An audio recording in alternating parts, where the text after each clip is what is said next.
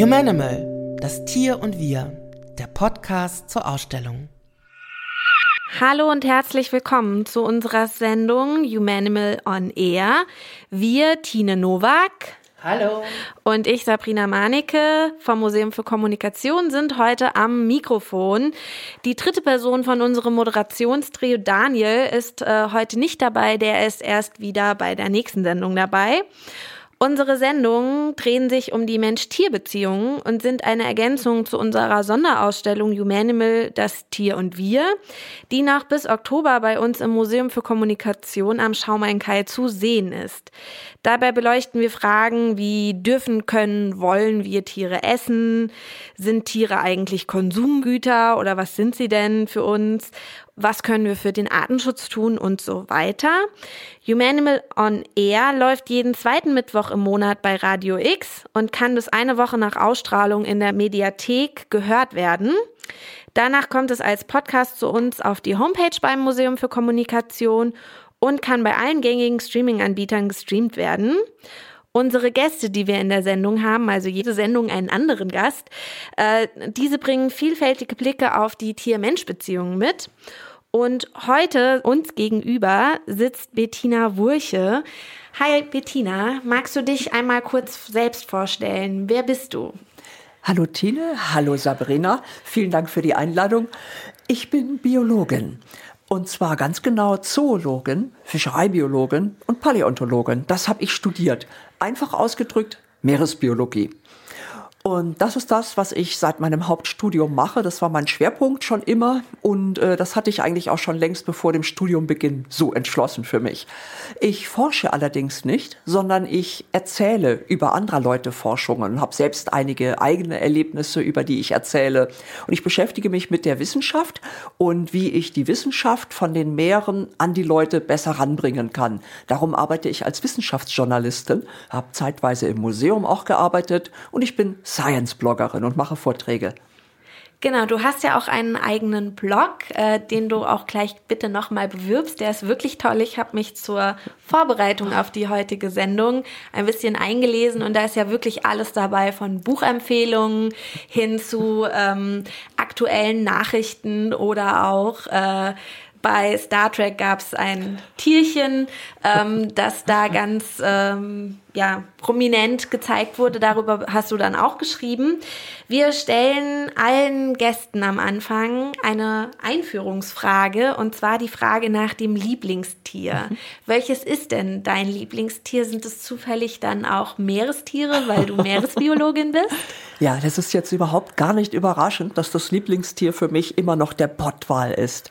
Ich habe zwei ganze arktische Sommer mit männlichen Pottwalen, also den großen Bullen, verbracht vor Nordnorwegen, habe dort als Guide gearbeitet und habe für unsere Gäste den Waltanz aufgeführt, musste die Wale finden, im Krähennest unterwegs und ich musste mich um die seekranken Gäste kümmern und es war wunderbar.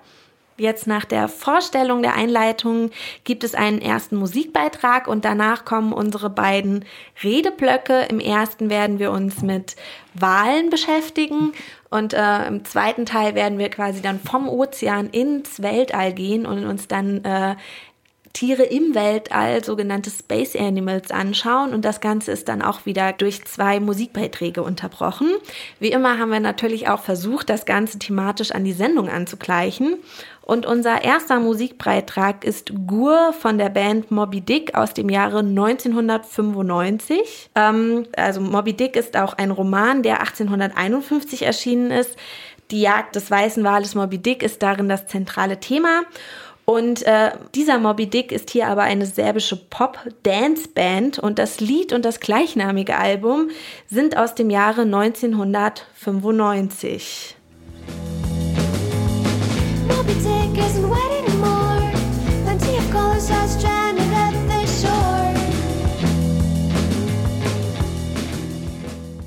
Hallo, wir sind zurück und das war eben Moby Dick von der Band Gur. Äh, und wir haben den Song ausgewählt, weil wir hier mit Bettina Wurche sitzen. Sie ist Meeresbiologin und Wissenschaftsjournalistin. Wir sprechen hier vom Museum für Kommunikation Sabrina Manicke und Tine Nowak. Und äh, Moby Dick äh, ist eigentlich ein gutes Beispiel für eine Geschichte, wie sie auch eigentlich aus unserer Momental-Ausstellung stammen könnte. Und in der geht es ja manchmal um ganz schwierige Mensch-Tier-Beziehungen. Und sozusagen Moby Dick einerseits die Obsession eines Kapitäns mit diesem Walfisch. Gleichzeitig haben wir dort natürlich auch die Nutzung von Tieren, Walfang, Seefahrt. Ähm, das sind ja sozusagen so, so Klammern, in dem auch heute äh, die Wale oder auch andere Tiere im Ozean sozusagen sich verhalten müssen. Also äh, es ist wohl immer noch quasi ein großer Raum, der noch nicht so menschlich durchdrungen ist jetzt wie die Erdoberfläche. Mhm. Nichtsdestotrotz äh, muss man sozusagen miteinander agieren. Ähm, wie ist es für dich? Also Moby Dick kennst du wahrscheinlich als Roman. Ähm, hat es für dich überhaupt irgendeine Bedeutung oder guckst du ganz anders auf Tiere? wenn du dich so für Walfische, Waltiere, Wale interessierst? Also was ist sozusagen deine Faszination und wo siehst du aber durchaus vielleicht schon auch problematische Rahmungen, die durch uns Menschen da passieren? Also Moby Dick ist ein perfekter Einstieg, weil wir uns beim Pottwal nicht nur mit dessen Natur, sondern auch mit der Kultur beschäftigen. Also wir, wir überschneiden uns in gleich mehreren Ebenen. Und Moby Dick habe ich natürlich gelesen. Da war ich gerade auf einem Wahlsurvey in der Antarktis und habe dann endlich dieses Buch gelesen. Das ist ja ein bisschen schwer zugänglich, so aus heutiger Sicht, bisschen sehr dramatisch geschrieben, sehr christlich ausgerichtet. Und äh, ja, aber das war sehr lange der Stand der Wahlforschung. Und Hermann Melville hat das gar nicht alles selbst beobachtet. Der war selber tatsächlich kurz auf einem Walfänger in der amerikanischen Südsee-Walfischerei, in Anführungsstrichen Fischerei. Wale sind keine Fische. Hermann Melville ist aber nach, ich glaube, drei Wochen schon wieder desertiert vom Schiff, weil es eine entsetzliche Metzelei ist, es stinkt, es ist grauenerregend, auf so einem Walfänger zu arbeiten. Also heute sicherlich etwas komfortabler als damals. Und er hat dann einfach abgeschrieben bei einem Chirurgen eines Walfangschiffes, der vorher sehr, sehr viele Beobachtungen zu Pottwalen notiert hatte. Und aus dieser Zeit haben wir also diese Sache mit dem Haremsmeister, dass ein großer Bulle ein Rudel Weibchen führt.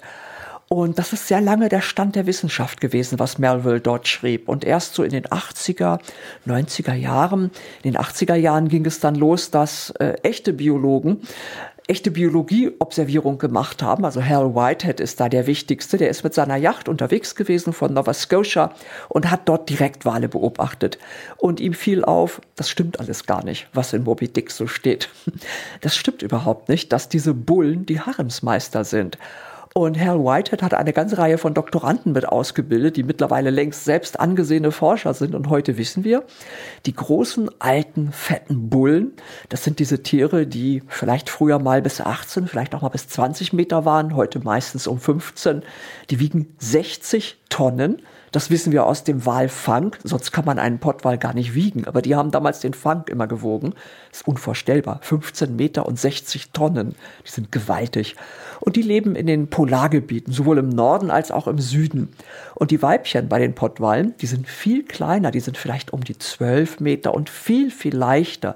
Die haben nicht diese gigantischen Köpfe. Sie enthalten weniger Fett. Und die Weibchen, die leben in Familiengruppen mit ihrem ganzen Nachwuchs zusammen. Und die leben ganz eher so rund um den Äquator herum. Das heißt, wir haben eine völlig andere Situation und die Weibchen, die gestatten einzelnen Bullen, sie für eine Zeit lang zu begleiten. Und das ist eine ganz andere Geschichte als die, die noch Melville erzählt hat vom Haremsmeister. Also in diesem Fall sind es die Damen, die beim Teekränzchen vielleicht einen Herrn dulden wollen. Und die haben offenbar über lange Jahre hinweg Beziehungen. Die Bullen schwimmen also jedes Jahr wieder im Sommer in die Polargebiete und im Herbst wandern sie dann nach Süden. Darum haben wir manchmal bei uns an der Nordsee dann Pottwaldstrandungen. Das sind die Bullen, die zurückkommen und die zu den Weibchen vor den Azoren, vor den Kanarischen Inseln wollen. Und äh, ja, da trifft man sich dann. Und danach wenn sie vielleicht einige kleine Pottwale gezeugt haben oder den Weibchen andere Dienstleistungen anboten, wie vielleicht gute Unterhaltung, neue Geschichten aus dem Polarbereich, das wissen wir leider noch nicht, dann schwimmen die Bullen wieder zurück. Und die Weibchen sind wieder allein mit ihren Kindern. Wie sieht heute Wahlforschung aus? Also du hast ja gesagt, in den 80er Jahren, seitdem gibt es auch neuere Forschungen dazu. Also hat man dann ein eigenes Beobachtungsschiff und folgt den Wahlen oder äh, gibt es Stationen, wo man die halt stetig beobachtet? Äh, und wo passiert das? Ja, alles, was du gerade sagtest. es gibt einige Küsten, vor denen man Wale besonders gut beobachten kann. Viele Wale haben die Eigenschaft, dass sie wandern. Sie machen entweder tagsüber Wanderungen, immer den Fischen hinterher oder den Tintenfischen oder was ihnen gerade am besten schmeckt, vielleicht auch Grill, oder sie wandern jahreszeitlich. Bei den Pottwalen haben wir eben auch diese jahreszeitlichen Wanderungen, dass sie sich halt im Polarbereich Fett fressen und dann nur zur Fortpflanzung in die höheren Breiten gehen. Und bei ganz vielen anderen Wahlen haben wir auch, also bei den Großwahlen gerade solche Wanderungen, dass die den polaren Sommer übernutzen, um sich da am Krill zu mästen. Und äh, die schwimmen tatsächlich an bestimmten Punkten immer vorbei. Und äh, das ist natürlich schon in der Steinzeit beobachtet worden von den Leuten. Und natürlich haben die dann dort versucht, auch Wale zu erwischen. Also in der Steinzeit mit den Harpunen, die man damals hatte, konnte man jetzt noch keinen Glattwal oder einen Pottwal erbeuten. Aber die haben natürlich gestrandete Wale sicherlich mit auseinandergebaut. Wir wissen das ja über einige Felszeichnungen. Und kleinere Wale haben die wohl auch in der normalen Nahrung mit drin gehabt. Das ist dann in so Steinzeit-Abfallgruben mitbelegt, weil halt deren Knochen dort liegen. Und je nach Wahlart wandern die über bestimmte Routen oder halten sich in bestimmten Meeresarealen auf. Und wenn man die kennt, dann kann man sie ganz gut abpassen. Oder wenn man dann schon etwas moderner war als vielleicht der Neandertaler mit seinem Einbaum und dann mit Segelbooten etwas weiter rausfahren konnte oder auch mit Kanus, dann konnte man zu den Walen hinfahren und sie dann harponieren. Das ist auch schon ziemlich lange der Fall. Wahrscheinlich auch schon sehr lange bei den Traditionen, äh, sich zu ernähren bei den äh, nordamerikanischen Ureinwohnern, bei den First Nations. Da wissen wir, dass Walfangvölker dabei sind, obwohl die jetzt allmählich davon ankommen. Und auch die Inuit machen das mit ihren kleinen Fell- und Lederkajaks, dass die Wale harponieren, und zwar zum Teil ziemlich große Tiere. Du hattest ja gesagt, ähm, dass tatsächlich Wale auch deine Lieblingstiere sind. Was fasziniert dich persönlich an denen? Mich hat als Kind schon ihr Lebensraum interessiert. Mir ist das erst hinterher bewusst geworden, dass es ja diese Boten aus einer unendlich unbekannten Welt sind, die Boten aus dem Meer. Und das hat mich damals schon total angefixt. Also ich habe als Sechsjährige am liebsten Tierbücher gehabt mit Dinosauriern oder mit Meerestieren. Also so mit irgendwelchen Hoftieren oder Waldtieren konnte man mir überhaupt nicht kommen. Ich habe das mal so rekapituliert, wie meine Was ist was und Kinderkosmosbücher eigentlich aussahen. Und dieser Lebensraum und dieses von uns wegziehen und diese unerforschten Tiefen, das hat mich damals schon zum Träumen gebracht. Ich würde sagen, dass du da nicht die einzige Person bist, sondern dass es viele Leute gibt, die tatsächlich so ein Faible für Wahl, Wahltiere haben. Also ähm, die haben eigentlich ein sehr, sehr cooles Image, weil die ja auch so, sie sind groß und mächtig und sie fliegen quasi wie durch das ja. Wasser. Es ist also das Schwimmen eines Wals, es erinnert fast an so ein Schweben. Gleichzeitig ähm, haben wir natürlich auch eine andere Beziehung zu Wahlen als Menschen. Wir, wir nutzen Wale als Konsum, als Lebensmittel, ähm, unter Umständen als Medizin. Ähm, was glaubst du, ist das größte Problem zurzeit für Tiere wie Wale? Sind es tatsächlich solche Wahljagden? Ähm, man kriegt das heute ja gar nicht mehr so viel mit. Ich weiß, als ich ein Kind war, ich bin jetzt Ende 40, war das öfters mal im Nachrichten, dass es irgendwie, irgendwie Proteste um Walfangschiffe gab. Das ist gar nicht mehr so ein Riesenthema. Ich glaube, äh, momentan ja. die ganze Klimakrise ist so groß, dass man sich kaum noch um den Wal an sich kümmert, mhm. sondern es gibt irgendwie ganz andere Baustellen. Aber ist das tatsächlich etwas, was Wale bedroht oder ist tatsächlich eher generell, dass vielleicht der Ozean als, ähm, als Lebensraum für Tiere in Druck gerät, eher ein größeres ja. Problem? Ja, das ist genau so, wie du sagtest. Für die Wale, für die heutigen Wale ist der Walfang eigentlich nicht mehr das Problem. Das direkte Jagen von Walen findet nach wie vor statt. Aber äh, 1986 hat es ein Walfangmoratorium gegeben von der Internationalen Walfangkommission. Die haben eigentlich schon im 19. Jahrhundert angefangen mit dem Walschutz. Da sind nämlich die ersten Bestände schon runtergegangen. Und den Walfängern war das absolut bewusst, wenn sie da alle anrücken mit ganz vielen Schiffen und eine richtig erfolgreiche Waljagdsaison haben, dann ist das nach ein paar Saisons einfach erschöpft, dieser Reichtum. Und die haben zum Beispiel im äh, Pazifik sehr früh angefangen, die Grauwale in den Lagunen um die Baja California herum zu schützen, weil man da einfach die Population so runtergejagt hatte, dass sich das nicht mehr gelohnt hat. Und irgendwann so äh, um den Zweiten Weltkrieg herum, ich glaube etwas früher, wurde dann die internationale Walfangkommission eingesetzt. Ich bin mir gar nicht sicher, ob davor oder danach. Jedenfalls war es klar, ähm, die Großwale sind ziemlich runter in allen Beständen. Mit der Motorisierung von Schiffen und mit der Erfindung der Harpunengranate um im späten 19. Jahrhundert war es einfach um die großen Wale geschehen. Man konnte auch die ganz schnellen Furchenwale wie Blauwale und sowas damit erlegen. Die Schiffe wurden immer größer, man konnte alles auf See verarbeiten und die Harpunenkanone konnte halt auch solche Tiere töten. Und äh, ja, damit war klar, die Bestände werden weiter abgeräumt, einer nach dem anderen. Und im, in Kriegen, im Ersten und Zweiten Weltkrieg, hatten die Wale dann nochmal eine kleine Erholungspause, weil die Leute mit anderem beschäftigt waren, überwiegend jedenfalls. Und äh, dann hat man aber in den 50er Jahren gesehen, dass das so überhaupt nicht mehr weitergeht. Und da fing man dann an, Quoten für den Walfang zu setzen. Und die Walfangschiffe waren mittlerweile, ich glaube, 200 Meter große Fabrikschiffe, die mit verschiedenen Fangbooten ausfuhren. Und man hat also Fabriken vor Ort gebracht, in die Antarktis, in die Arktis, überall dorthin, wo Wale sind und wo sie sich gerade eben versammelt haben zum Fressen oder für die Paarung. Und es wurde klar, auch diese Quoten bringen eigentlich nichts mehr. In den 70er Jahren waren die meisten Wahlarten so erschöpft, dass die Quoten immer rigider wurden und äh, gleichzeitig regte sich so ab den 60er, 70er Jahren auch Widerstand in den Bevölkerungen, weil man hatte jetzt nicht mehr die Hungerjahre wie zwischen den Kriegen oder kurz nach dem Krieg und die Leute haben sich einfach mal um Umweltschutz gekümmert. Auf einmal war das ein Thema. Und da war der Wahlschutz ganz doll mit drin. Und aus dieser Zeit kommt es dann, dass auch in der Internationalen Walfangkommission, wo die ganzen westlichen Industriemächte auch drin waren, aber auch die Russen, die Chinesen und äh, die westlichen Industrienationen, die haben sich dann ziemlich schnell vom Walfang gelöst und haben aus der Internationalen Walfangkommission eher eine Wahlschutzkommission gemacht. Und heute gibt es nur noch Ausnahmen für den kommerziellen Walfang für die Leute, die das beantragen, wie die Norweger. Und die Norweger müssen gleichzeitig jede Menge Forschung machen und Nachweise erbringen, dass ihr Zwergwalfang, ihre Quote, die sie setzt, diesen Bestand der Zwergwale im Nordatlantik nicht gefährdet. Und soweit ich das beurteilen kann, ist das der Fall. Und für andere Wale, haben wir diese Quoten nicht mehr. Wir haben noch teilweise so eine Art Piratenwalfang, wie etwa durch Island. Und da ist der Walfang praktisch gerade zum Erliegen gekommen. Da ist den Walfängern ihre eigene Gier gerade richtig auf die Füße gefallen. Die haben, ich glaube, 2018 den falschen Wal harponiert.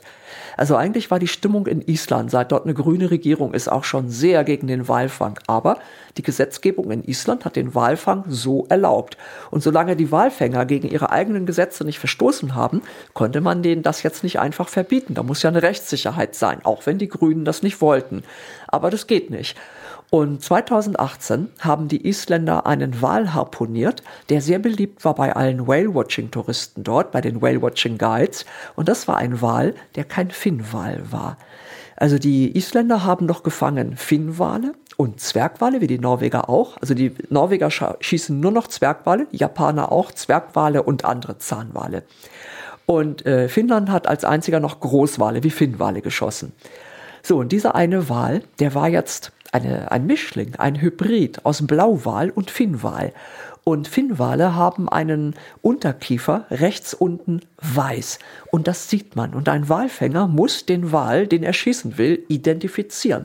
Man verfolgt den ja auch über eine ganze Weile. Und dann kann man den sehen, man sieht ihn von mehreren Seiten meistens, man sieht die Größe, man sieht die Haut, man sieht den Blow, man sieht eine ganze Menge von dem Tier. Und dieses Tier sah, so sagen die ganzen anderen Isländer auch, die diesen Wal kennen, sah nicht aus wie ein Finnwal. Der hatte das blau-grau marmorierte Äußere eines halben Blauwals. Ein Blauwal darf man aber nicht schießen. Da gibt es ein ganz altes isländisches Gesetz, dass diese Tiere unter allerstrengstem Schutz sind.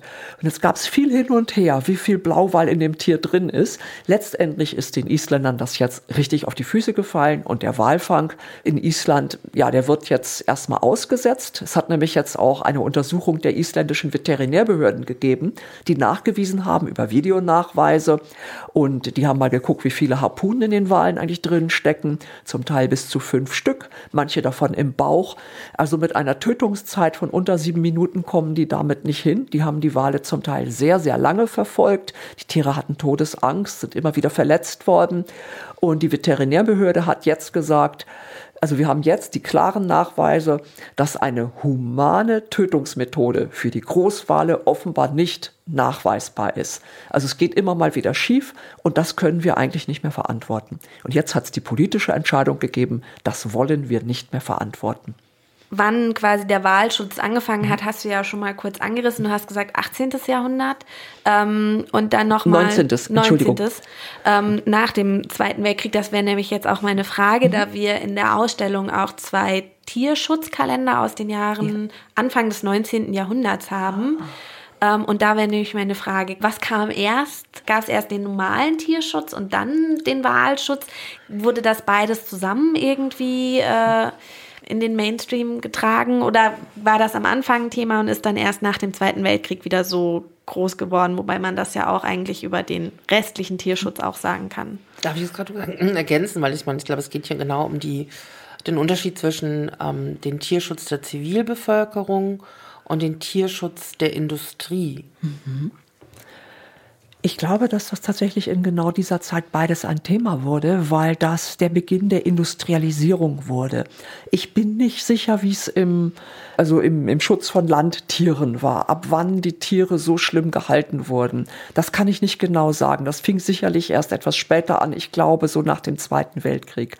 Aber ich denke, das wurde mit Beginn der Industrialisierung ein Thema. Ich habe mich jetzt leider explizit mal mit den Meeren beschäftigt.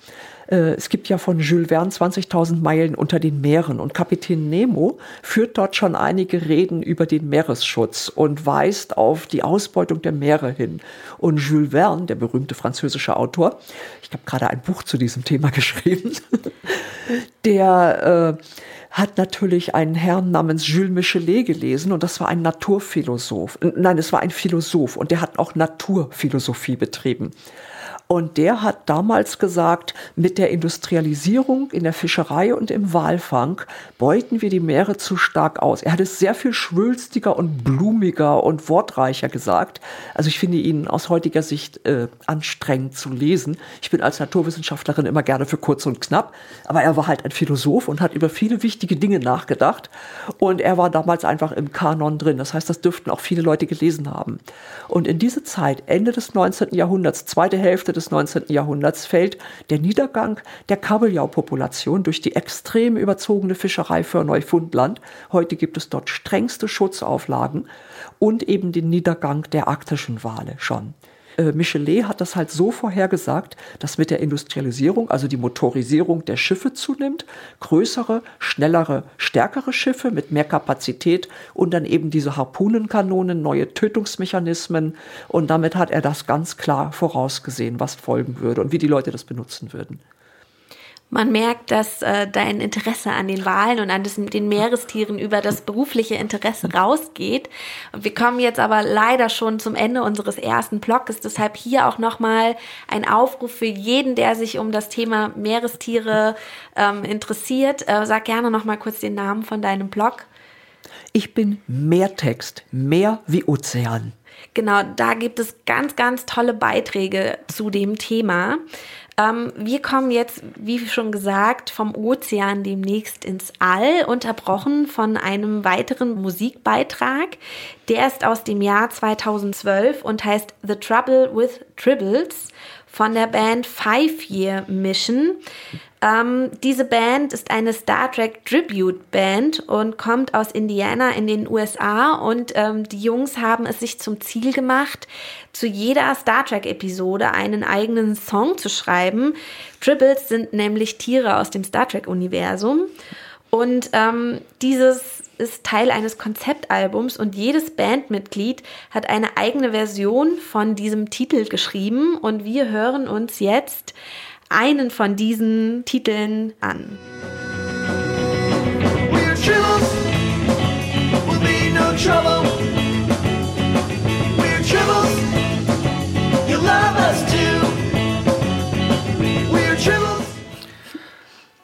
The Trouble with Tribbles von Five Year Mission Ähm, die Tribbles, als ich wusste oder als ich gesehen habe, dass du Vorträge machst zu Tieren bei Star Wars und Star Trek, habe ich gedacht, gibt es überhaupt andere Tiere als Tribbles bei Star Trek? Also bei Star Wars, klar, da kommen irgendwie andere Tiere vor, aber Star Trek, äh, vielleicht magst du noch mal ganz kurz schildern, was Tribbles denn sind äh, und ob es denn tatsächlich noch andere Tiere bei Star Trek gibt. Also es gibt tatsächlich jede Menge Tiere bei Star Trek, aber die sind meistens nicht so genau ausgearbeitet. Und die Tribbles, die sind einfach ein Evergreen. Die waren ein genialer Einfall, schon in den alten Serien in den 60ern, waren dort so erfolgreich. Ich glaube, es gibt zwei Folgen dort und die sind in späteren äh, Serien dann immer wieder aufgegriffen worden. Und meine absolute Lieblingssendung ist aus Deep Space Nine eine Folge, wo es um eine Zeitreise geht und da landet dann die Mannschaft von Deep Space Nine mit ihrem Wissen aus dem Deep Space Nine Universum zurück auf einer Raumstation, wo die alte Enterprise mit den alten Tribbles gerade ankommt. Und es ist einfach eine göttliche Session, weil da sind so unheimlich viele Anspielungen und es macht einfach so einen Spaß, bei diesen Tribbles zuzugucken, wie die sich jetzt wieder vermehren und wie die Leute auf sie reagieren. Das ist dieser Streicheleffekt, der Plüscheffekt. Wie kam es, dass äh, plötzlich diese, diese Furballs, also diese Fellbälle in diesen Science-Fiction-Kosmos hineingeworfen worden sind? Also gibt es da so eine Geschichte? Weißt du mehr über die Tribbles?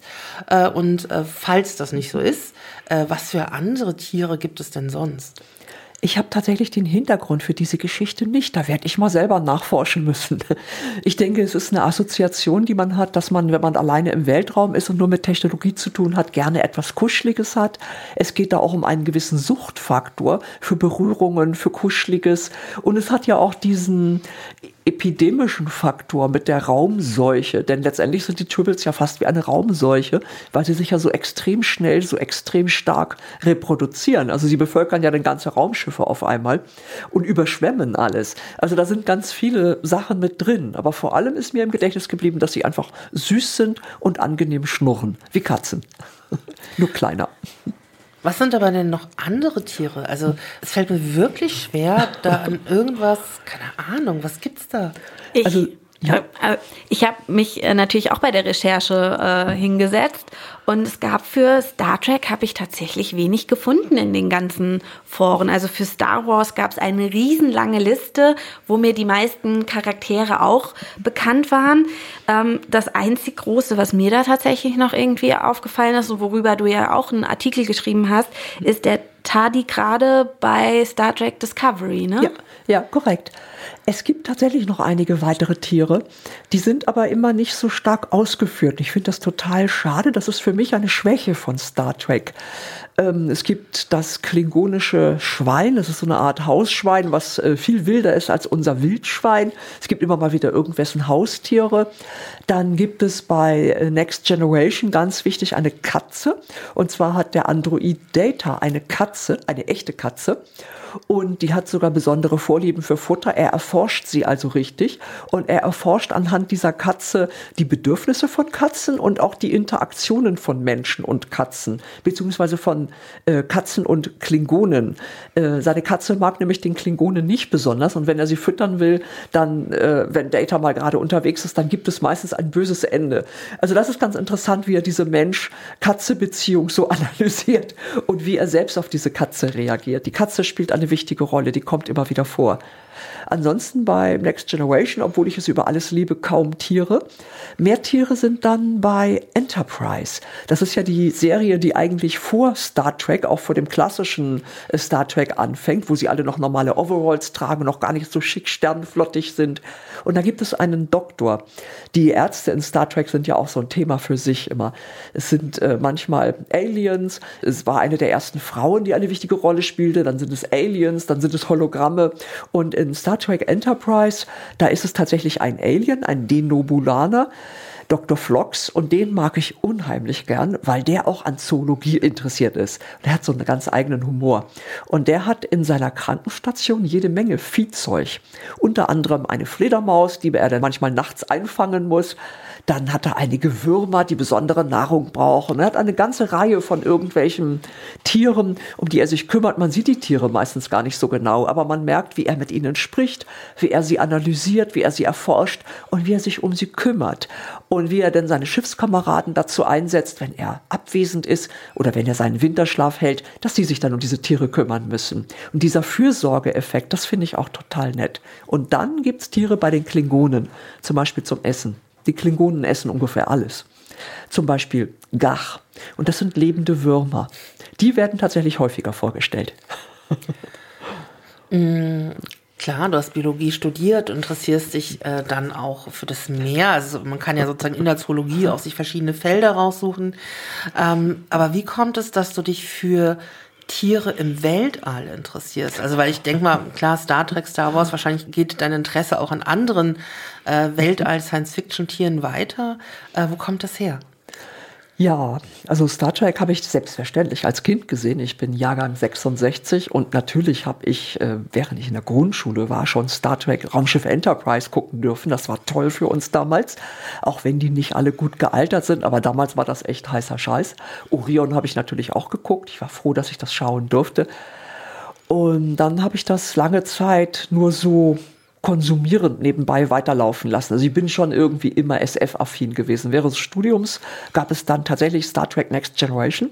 Das war für uns wahnsinnig aufregend. Mein damaliger Lebensgefährt und ich, wir haben jede einzelne Folge verschlungen. Und ich habe in dieser Zeit im Laufe meines Studiums, so zum Ende des Studiums, eine Antarktis-Expedition gemacht. Und ich hatte einige Videokassetten mit Star Trek Next Generation drauf. Und das haben wir dann tatsächlich in der Messe zusammen geguckt. Das war eine ziemlich coole Situation, weil die anderen genau solche Nerds waren und natürlich ganz viele Star Trek-Fans dort waren. Und ich habe es dann so auf kleiner Flamme weiterkochen lassen, also nur durch Konsum. Und äh, bin dann von Hamburg, ich bin eigentlich Norddeutsche und äh, Meeresliebhaberin, und dann bin ich irgendwann nach Darmstadt gezogen und habe meinen Mann kennengelernt und der ist ähm, Astroingenieur. Und dann bin ich wieder an den Weltraum gekommen. Nun ist das dann nicht mehr mit Konsumieren alleine getan gewesen. Ich habe dann aktiv mich mit dem Weltraum auseinandergesetzt, bin in die Astrobiologie weiter mit reingegangen und mache auch seitdem Vorträge, seit so 2003, 2004 Vorträge dazu. Also die Astrobiologie beschäftigt sich ja mit Pflanzen und Tieren und anderen Lebensformen wie Pilzen äh, im Weltraum. Und äh, das checke ich dann so aus biologischer Sicht auch einfach, wie das in Filmen abgebildet wird. Und so komme ich dann auch auf Star Trek und Star Wars wieder. Ich finde es ja ganz spannend. Ähm, also tatsächlich, ähm, also ich bin selber, ich konsumiere selber Science Fiction auch als ja. Kind, seitdem ich Kind bin. Damit sind sozusagen die Welten durchaus vertraut. Und ähm, als ich wusste, dass ich mich mit dir unterhalten werde hier in dieser Radiosendung, habe ich gesagt, ah, ich bringe mal ein Thema mit. Ich weiß gar nicht, ob du so viel damit anfangen kannst, weil es eigentlich kein zoologisches Thema ist. Äh, und zwar, ähm, wenn ich über Tiere im Science Fiction nachdenke, gibt es für mich zwei große Unterscheidungen. Also zum einen habe ich tatsächlich Tiere und Monster, die sowas wie Tiere sein sollen. Also wie zum Beispiel die Schweine bei den Klingonen, die gegessen werden oder irgendwelche Monster oder mh, hm, tatsächlich tierartiges, wie was ist ich bei Star Wars, wenn der äh, heißt der Platiniumfalke äh, durch dieses Millennium, Millennium Falke. sorry, ich bin aber super vergesslich, ähm, durch dieses ähm, dieses Meteoritenfeld äh, mhm. fliegt und dann äh, kleben sich so, also wirklich so saugen sich so ja. Tiere da äh, an die an die an den an die Außenhülle fest. Das ist ein Tier, also wie ich ein Tier ja. verstehe. Und das andere, was man halt noch oft erlebt, ist, weil ähm, es geht ja davon aus, dass sozusagen die Menschheit eins ist und man trifft aber auf andere Aliens, auf mhm. andere Formen des Lebens, auf, auf Spezien. Und die müssen ja als anders dargestellt werden. Und da passiert es ganz oft, dass man dort Animalisches nimmt, um sozusagen das Anderssein ja.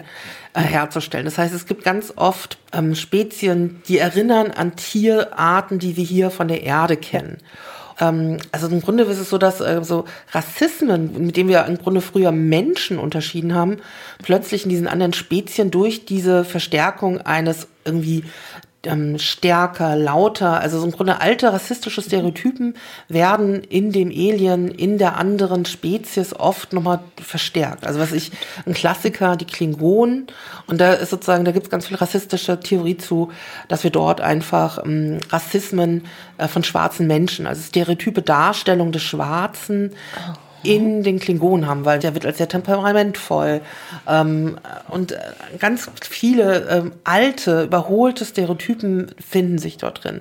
Oder dass die Ferengi oft ähm, antisemitische Stereotypen in sich tragen, die Gier nach Geld. Ähm, so. Und das finde ich ganz spannend. Also sozusagen, dass es einerseits Tiere, Monster gibt und andererseits habe ich sozusagen Spezien, die durch Anreicherung von tierischen, aber oft sozusagen eigentlich Charaktereigenschaften versuchen, den Menschen zu unterscheiden. Ja. Ähm, ist das was, mit dem du schon auch so sozusagen Gedanken gemacht hast oder, ähm, oder Sachen, wo du sagen musst, ah ja, stimmt, das ist mir auch schon aufgefallen, das, es hat auch Methode oder sowas? Ja, es hat sehr wohl Methode, genau. Und darum finde ich das auch manchmal sehr schwierig, von Rassen zu sprechen. Das ist ja etwa in Star Trek ganz normal, von Rassen zu sprechen. Und eigentlich ist das etwas, was ich bei uns auf der Erde gar nicht mag, weil ich das für rassistisch empfinde. Ähm, ich habe diese rassistischen Stereotypen tatsächlich, die du gerade erwähntest, so überhaupt noch nicht wahrgenommen, weil ich nicht drüber nachgedacht habe. Die treffen aber natürlich zu. Bei den Klingonen waren, glaube ich, auch eigentlich die Sowjetrussen das Feindbild, gegen das man damals war. Also alles, was so äh, ähm, ja chinesisch oder russisch war oder so. Die waren erst auch nicht ganz so dunkelhäutig, wie sie dann später wurden. Also die Rassismen gegen afrikanischstämmige Menschen habe ich da tatsächlich so nicht erlebt. Aber kann man sicherlich alles rein interpretieren. Ähm, ist das auch schon eine Frage auf die Antwort, woher sich Filmschaffende inspirieren lassen? Wir haben uns auch beide im Vorfeld sehr ausführlich darüber unterhalten. Ähm, ja, also wie, wie kommt man darauf, zum Beispiel einen Chewbacca, ähm, dann, also diese Wookies zu erschaffen? Was nimmt man sich da als Vorbild? Ist es, um quasi dann eine Abgrenzung zu machen von mhm. Menschen, die möglichst wild ist und der ein bisschen mhm. plump ist und nicht genau. so ein Feingefühl hat? Also Hast du da ja. mal Nachforschungen angestellt, woher ja, das kommt? Habe ich. Ich habe sogar einen Alien-Generator entwickelt, der in einem meiner Vorträge vorkommt, im Star Wars-Vortrag, der eigentlich für Kinder konzipiert war und der jetzt oft von Erwachsenen gebucht wird. Ich muss aber noch mal einen zurückspringen. Und zwar, äh, die Tiere in Star Wars sind die, die nicht so vernunftbegabt sind. Die isst man, man reitet darauf, man nutzt sie als Schoßtiere. Die Aliens, die Rassen in Anführungsstrichen, das sind humanoide Aliens, mit denen man äh, wie mit anderen Intelligenzen intelligenzbegabten äh, Rassen kommuniziert. Also die sind auf dem Level Mensch, während Tier eine Unterscheidung nach unten ist. Das wird genutzt, benutzt. Äh, das sind natürlich so Sachen, die bei uns heute auf der Erde verschwimmen in den Mensch-Tier-Beziehungen. Wir sehen das heute so nicht mehr, die Einteilung. Aber das ist in der Science Fiction eine traditionelle Einteilung, die auch im Moment so weiter kolportiert wird oft. Äh, der Alien-Generator, also ich habe tatsächlich mir zu sowas Gedanken gemacht, wie ich Kindern jetzt Astrobiologie erklären könnte. Das ist ja eigentlich erstmal nur Biochemie, so wie es erforscht wird bei uns. Eigentlich geht's da ja nicht um die wirklichen Aliens. Aber ich wollte jetzt Kindern das erklären, und zwar anschaulich und so, dass sie Lust dazu haben, weiter zu gucken. Also habe ich ein bisschen Biochemie reingenommen und die Wasserchemie und habe dann diese Aliens mit denen das vorgestellt. Und natürlich gerade im Star Wars-Universum, es gibt ein wunderbares Buch dazu über das Tierleben im Star Wars-Universum. Und da kann man ganz genau dran sehen, es sind herrliche Abbildungen drin, wie diese Tiere nach irdischen Tieren zusammengestellt worden sind. Und Chewbacca ist ja kein Tier in dem Sinne, sondern ein anderes Alien. Er ist halt ein Kumpel, ist der Kumpel und der Kollege von Han Solo. Er ist der Beschützer von Han Solo. Er ist groß. Durch sein Brüllen ist es ja auch etwas einprägsam. Also man geht zurück, er ist groß und breitschultrig und hat sehr viel Kraft. Und dann äh, wird oft mit Gefühlen gearbeitet. Und dieser große Kraftprotz, der brüllt, der sollte trotzdem nett und vielleicht anschmiegsam sein. Man wollte sich vielleicht an denen ankuscheln. Also hat er natürlich ein flauschiges Fell. Und so kann man alleine schon mit der Oberfläche von Aliens spielen. So glitschige Aliens oder glatte Aliens wie Jabba the Hutt, der ist zum Beispiel nicht schmusig, gar nicht, sondern der wird eklig dargestellt mit dieser Zunge, die sich so hinschlängelt. Also da, da wird es einem ja ganz anders, wenn man sieht, wie er mit seinen Sklavinnen umgeht, dass er die wahrscheinlich ableckt. Und also man äh, transportiert mit den Aliens die irdische Attribute haben, extrem starke Gefühle. Das ist oft gar nicht so auf den ersten Blick zu sehen, aber es geht sehr auf der emotionalen Ebene. Ja. Ähm, Jabba the, the Hood ist ja ein gutes Beispiel. Also das mhm. ist natürlich ein Alien, der also ist ja auch kein humanoides mhm. Gegenüber, sondern der ist schon sehr, sehr anders. Ähm, und es gibt natürlich auch ähm, Aliens, die einerseits niedlich sind, aber die jetzt sozusagen vielleicht keine adäquaten Gesprächspartner sind wie E-Books. Also die sind ja eher quasi angelegt wie Kinder oder wie die Hobbits beim Herr der Ringe, ja. also ein bisschen. Also im Grunde sind ja, genau, die E-Books sind vielleicht so Star Wars Hobbits, da habe ich noch nie nachgedacht. Ja, ähm, ja ich denke, das ist eine gute Beschreibung von denen. Ich würde sie nämlich nicht als Kinder beschreiben. Sie sind zum Teil ein bisschen kindlichen Gemüts, so kommen sie rüber. Sie sind lieb erstmal, aber sie können halt auch anders. Wenn ihnen was nicht passt, dann pieksen sie auch mit ihrem Speer zu und sie erfinden diese ganzen tollen Waffen gegen die imperialen Sturmtruppen. Natürlich sollten sich Kinder mit denen identifizieren. Aber ich hoffe, es gibt nicht viele Sechsjährige, die sich solche Sachen überlegen. In welchem Kontext machst du Vorträge zu Star Trek und Star Wars? Also was ist dein Publikum und was ist dir wichtig? Ähm, es ist ja ein sehr populäres Thema. Man hat relativ viel Vorwissen, wenn man vielleicht kommt oder mhm. ähm, die, die Bildung sind, äh, die Abbildung dazu sind vielleicht auch so, dass man selbst wenn ich gar nicht viel über Star Trek und Star Wars weiß, aber irgendwie vielleicht reingezogen werde. Was ist ähm, der Vorteil über diese populären Themen, ähm, sich diesen Tierarten und auch der Weltraumzoologie sich zu nähern? Also da kommen zwei Sachen zusammen für mich. Einmal dieses Interesse für Astrobiologie. Jetzt ist aber Astrobiologie eben eigentlich nur Biochemie, Biogeochemie, Physik. Ähm, das ist ein bisschen schwer verdaulich für viele Menschen. Viele Menschen lehnen Naturwissenschaften ab und äh, oder haben da so ein bisschen Berührungsängste. Es gilt ja mittlerweile in einigen Kreisen sogar als schick, keine Ahnung von Naturwissenschaften zu haben. Ich möchte aber Naturwissenschaften weiter vermitteln. Und da ich ja in der Museumspädagogik gelernt habe, ähm, habe ich mir immer herausgesucht, wie kann ich etwas transportieren? Wie kann ich meine Informationen mit einer guten Geschichte transportieren, sodass die Leute aus Versehen bis zum Schluss zugehört haben und total viele Informationen aufgenommen haben, ohne dass es ihnen bewusst war, dass es jetzt um Biochemie oder sowas geht oder Evolution oder irgendwas Komplexes. Also ich erzähle immer gute Geschichten. Und äh, ich bin irgendwann vor über zehn Jahren auf Science-Fiction-Conventions gegangen. Ich hatte bis dahin vor allem versucht, meine Vorträge in Museen unterzubringen. Ich halte gerne Vorträge, ich mache gerne schöne Geschichten aus äh, Fakten. Und in den Museen war das immer sehr schwierig. Da musste man immer mit sehr lange Voranmeldung und da war ich nicht illustre genug, auch noch ohne Doktortitel. Ich hatte dort gar keine Redeerlaubnis oder es kamen nur drei Leute zu den Vorträgen. Und das sind so Sachen, habe ich gedacht, okay, wenn ihr mich nicht wollt, dann erzähle ich meinen Kram halt woanders. Und ich bin dann über Umwege in die Science-Fiction-Szene geraten. Und da mache ich tatsächlich Vorträge über Zoologie. Ich habe jetzt gerade über Kraken und Kalmare was gemacht. Ich spreche ziemlich viel über Wale, weil Wale im Weltraum auch dauernd wieder vorkommen, auch in ganz vielen Science-Fiction-Szenarien. Ich spreche über ganz viele andere Tiere. Ich spreche äh, auch über, über Aliens natürlich und Astrobiologie. Und da habe ich ein Publikum, da sitzen 200 oder 1000 Leute. Und da kriege ich halt meine Geschichten gut unter die Leute. Und es macht einfach sehr viel Spaß. Und da ich im Museum auch die Form der theatralischen Gewandung und der theatralischen Vermittlung mitbekommen hatte, ich habe im Hessischen Landesmuseum während meines Volontariats dort, äh, habe ich mich als Meduse verkleidet und bin in der langen Nacht der Museen als Meduse dort durchgeturnt mit Tüllröckchen und Tüllschleifchen im Haar und zwei Kolleginnen Hatten mich blau angemalt. Und äh, wir haben dort halt eine sehr große Korallensammlung gehabt, die kaum jemand kennt, die im Keller ziemlich verschüttet war, wobei das eine ganz berühmte Sammlung war. Und ich wollte über die sprechen. Aber wie, wie kann ich jetzt über eine historisch bedeutende Korallensammlung, wo nur tote Skelette sind, sprechen? Also habe ich gedacht, okay, wir nehmen jetzt die Medusen einfach mal dazu. Und dann habe ich auch noch Medusen aus Latex und Tüll und sowas und Plastik gebastelt und äh, habe echt so ein bisschen Show gemacht. Und ich war am nächsten Morgen heiser wie eine Krähe, weil ich überhaupt keine Pausen gehabt habe an dem Tag. Die anderen Kollegen hatten wohl nicht ganz so viel Publikum und bei mir drängte sich das die ganze Zeit. Klar. Also Medusa wegen, weil sie alles genau. wegen ihres Blickes zu Stein verwandelt. Clever. Ja, die hatte ich noch gar nicht dabei. Ich so. wollte ja niemanden versteinern. Ich habe nur über Quallen gesprochen. Es ist sehr lustig, weil ähm, ähm, Sabrina ähm, hier im Museum ähm, ist äh, Archäologin und hat ein großes Faible für Münzen. Und in meinem Kopf gehen schon Szenarien durch, wie Sabrina sozusagen ähm, Leute für Münzen begeistern kann.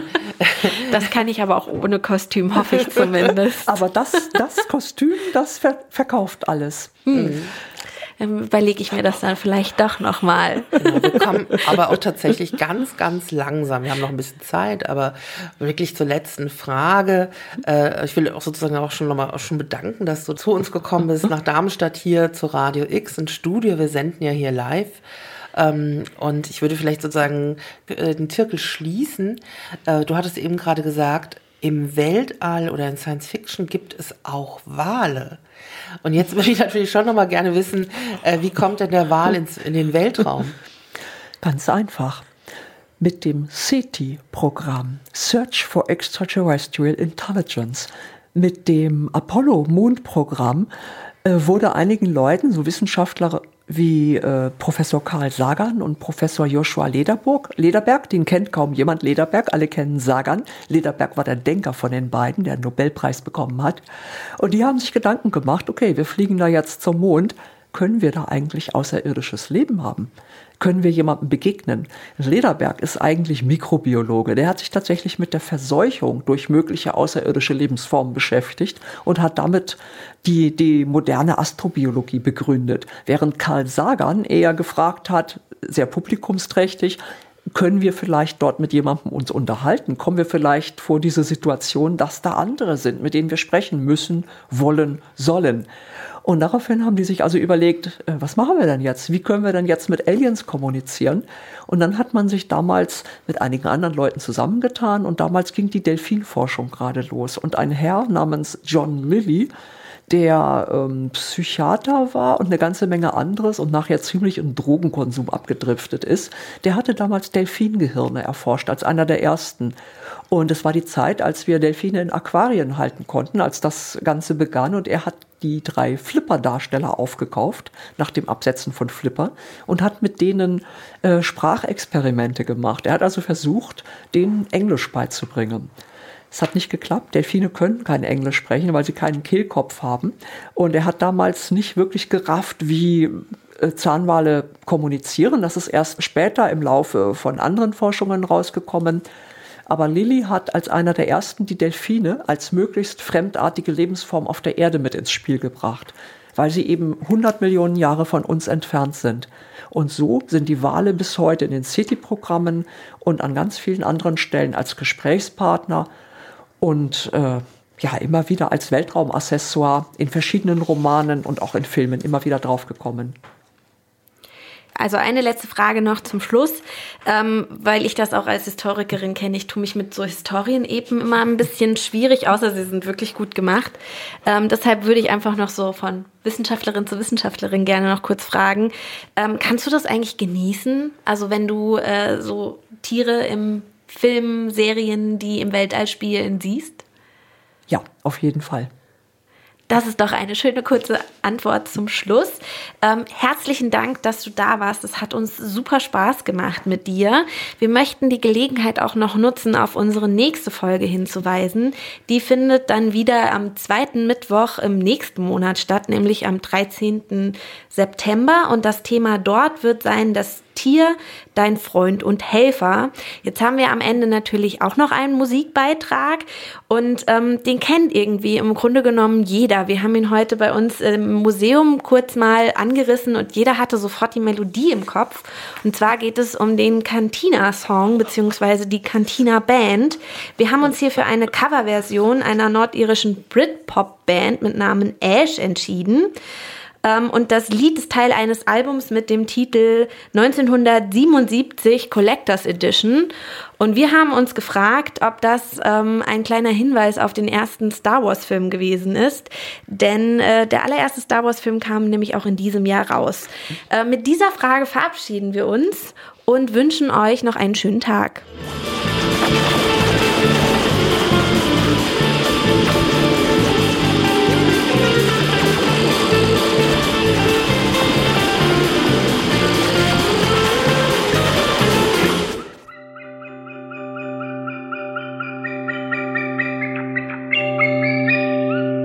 Humanimal, das Tier und wir, der Podcast zur Ausstellung.